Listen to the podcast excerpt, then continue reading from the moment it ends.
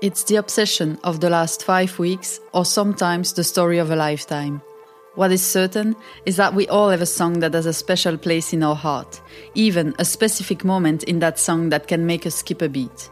In this podcast, guests tell us about a moment that marked them and that they still remember today. You're listening to At This Moment, my trickery to talk about music and a bit of the rest too. Episode 18.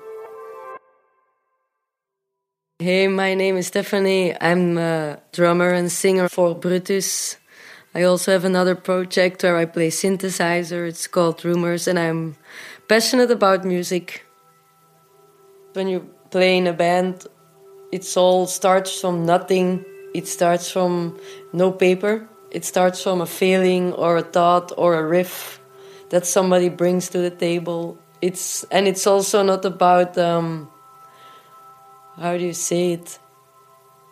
No, it is about playing good, but the technical part is not the most important part. I think in a band is the feeling is what stands on the first place. I started playing music when I was six. I started playing the piano, and I think I was 13 when I switched to drumming. Um, and I never stopped since then. I was um, in school and there was a friend of mine, and uh, we had like a play date that my mother dropped me off at her house. And um, in the living room, there was a drum kit, and her uh, twin sister played the drums, and she was there. And then she taught me something, and I came home and I said to my parents, um, I hate piano. I want to play the drums now. And they were like, Yeah, you can play the drums, but you have to finish your uh, piano degree because I was in a conservatorium. I did classical piano, then switched to more pop piano, then started playing drums. And that's how I started playing drums. Um, and I think I only played two months after I started playing in my first band. So I couldn't play very good, but I had a lot of time, and that's important. I started with myself, and then um, my parents said uh, maybe you should do it like the second instrument um, in school. Um, and then I went to the drum class because I already could read from playing the piano. Um, I could like find how to drum something because then I would print it from the internet and I know how the notes are, and that helped me a lot. That was my second instrument. And so now you're kind of back to the piano with the synthesizer somehow. Yeah, it never went away. Like I always kept playing piano, but not studying. Like um, drums, I really studied because at first I was so I was so bad. Like I was always the worst in my in my class, and um, everyone was very talented or surrounding me in drumming. I was not so good, and that that's an instrument I can say I really had to study and um, with piano it was more easy. Like it was my instrument and and I never have to think about it. When I play it I'm not thinking about notes and um, but I never stopped playing the piano. I stopped studying like Chopin and Mozart but I never stopped playing the piano. I didn't want to play in an orchestra or something. Like I liked it when I, I did the classical um, how you say school mm -hmm. thing so I did play in orchestra and Carmina Burana and stuff like that, and overtures, everything you know that's classical. And I really enjoyed it because I'm, um, I can say I'm a team player. So actually, it was fun as well. To also, I was in the school choir and uh, yeah, very classical, and that was also very much fun. And same with in a band. I always wanted uh, to play in bands. Like um, I never had the ambition to be the best drummer or best pianist. I, al- I always knew that I when I would grow, when I would finally grow up, um, I wanted to be in bands. And now I'm already in bands for 20 years. I sound very old now, but it's true. Um, it was the only goal always. Um, same with piano. Like I pictured myself with other people playing playing together. Same with drumming. And when I started my drum degree, I just wanted to be the best drummer for Brutus.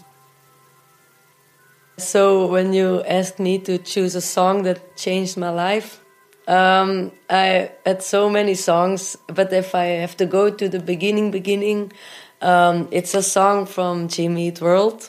It's called Sweetness. I think it's from 2001. I was 12.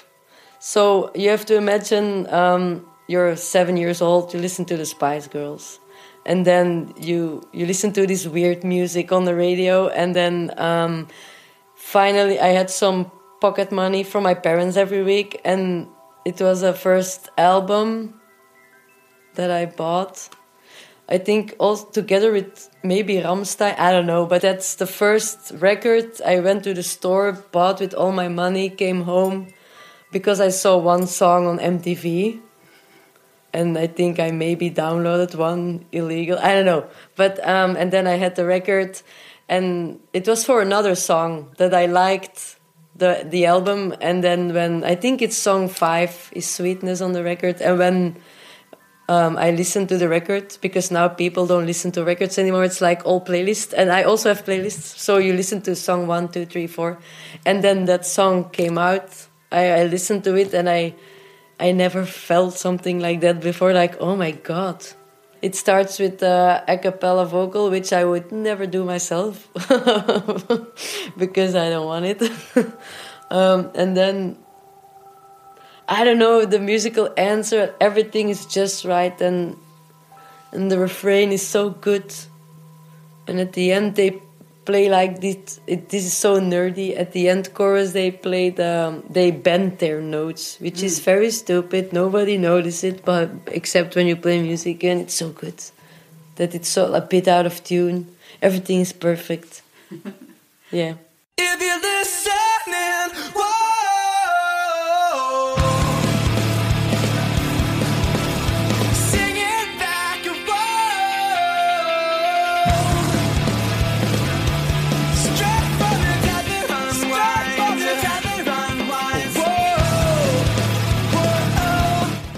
I know it's a very emo song, but I think there it is where it all started. Like, what is this music? And you don't have to scream to be emo like aggressive or emo emotive or blah blah blah. And if I didn't feel in a song as much as I felt with sweetness, then it was not a song for me. So it was like a standard of um, emotionalness that I searched for in a song and I think it, it started with that song. Um, it was a hard question because I, when I when you get older, you sometimes have it with other tracks as well. Like when I was older, it was the first time hearing, for example, a song from Cult of Luna. It was all I had that feeling again, like whoa, I never heard something like this. What is this music? What is? And then you search everything from that artist, and um, very intrigued. If I now would make a list from my top hundred songs, even if it's from Fontaines DC or Cult of Luna or Jimmy Eat World or Burial or um, Radiohead. It's, it's always the kind of the same chord progression.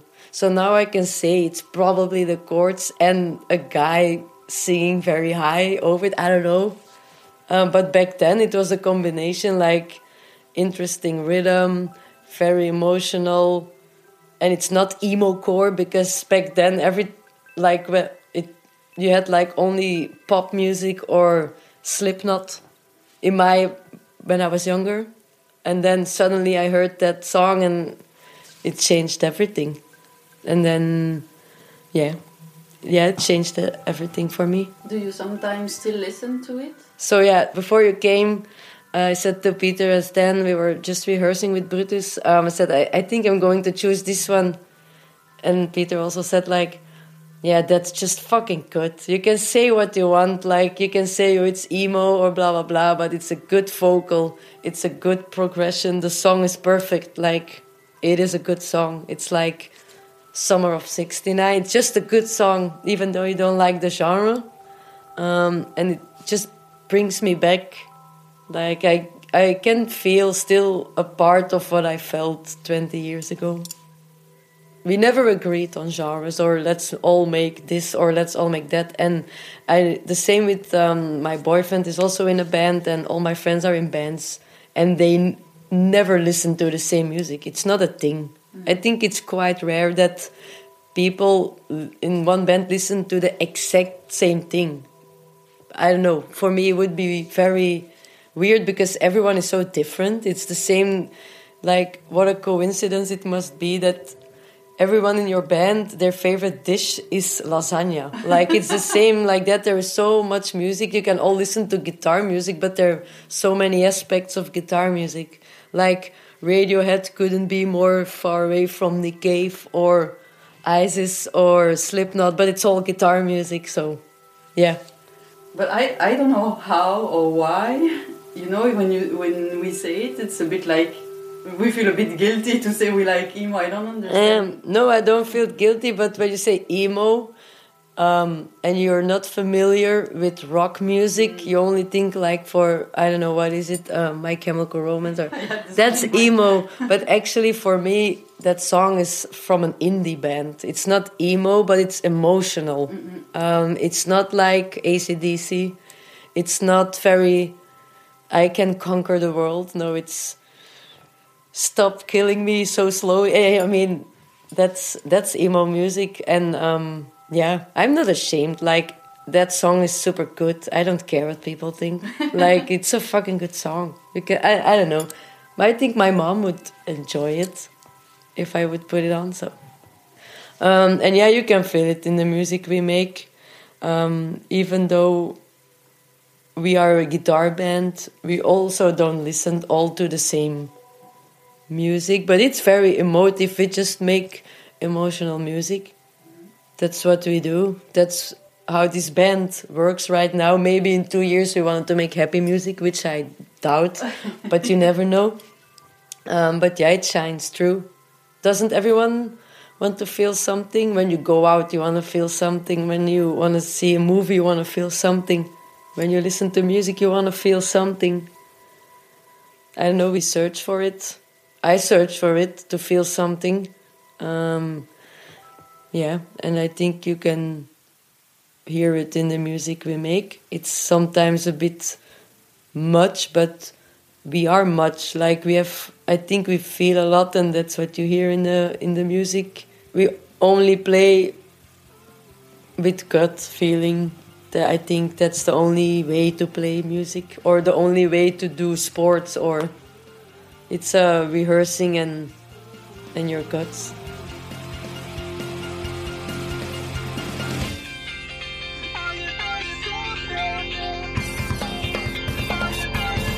Actually, only that record from Jimmy Eat World was very much for me.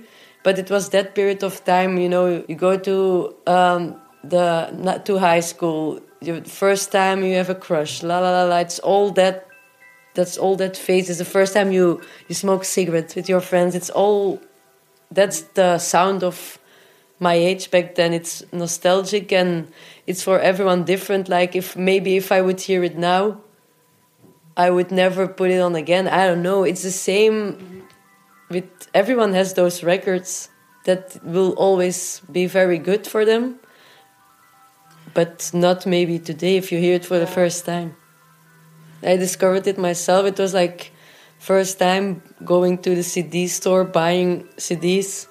You had to save up for weeks for just one CD. It was so expensive. I think it was 20 euros already back then, which was so much money. And then I remember I went upstairs to my hi fi stereo. Like, what the fuck? And just listening to it, you put it on and then you lie on the ground and think, oh, this was a good pick. This is nice. This is nice. And then the song came out, and I was like, replay, replay, replay, replay, replay, like this. And I really like those. It doesn't happen a lot. I'm now 32. There are not a lot of songs in my life I listened to 100 times the first time hearing it. It's the same like last year I had it with Mogwai, put out a song, Richie Sacramento, and then Spotify said to me, uh, "You listened to it 64 times. That's that's um, I need a therapist, you know it was the first time feeling that like you want to repeat something in my life with that song. Because before it, i was just young when you're 11 or 12 it is just weird. It's music that's like from television programs or for me it was always almost hard to say like when you go um, on the playground and all the girls in my class were singing songs from boys bands. And i didn't dare to say that I didn't like it. I just didn't like it, but I did. I don't didn't have the guts to say I didn't like it. And then that song came on MTV, the other one from the record, and it was a, it was very triggering. But I was so happy, and I then uh, my parents have a music store, and um, I went downstairs because we lived above it, and I said to my dad, "Can I put on the record I just bought?" It was on the big um, stereo there in the in the store, and I put it on, and I was like, "Oh, I'm so happy that." That you chose this record. It sounds good. It's decent music. It's not that weird music. And he was happy that I listened to guitar music. Um, yeah, it was a very special day. I was so proud, and I showed the record to everyone working in the store. It's just, I think it's just a love song. Okay. It's like getting attention from someone, I think, because those are the lyrics. Mm-hmm. It's just the, the catchphrases and then the guitar riff, and that's about it. If you're listening.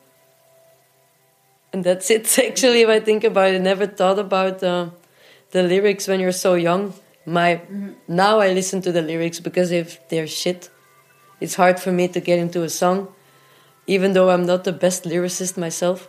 Um, but back then it was all about the feeling. Mm-hmm. To do it uh, on your own, or is it like a group work writing the lyrics? Um, I write them behind my drum kit most of the time, but not always because I also sometimes write them on tour or at home as well. Actually, I with the first record, and it was always in the rehearsal room um, because I was not super comfortable being a singer yet and writing deep stuff, or I don't know.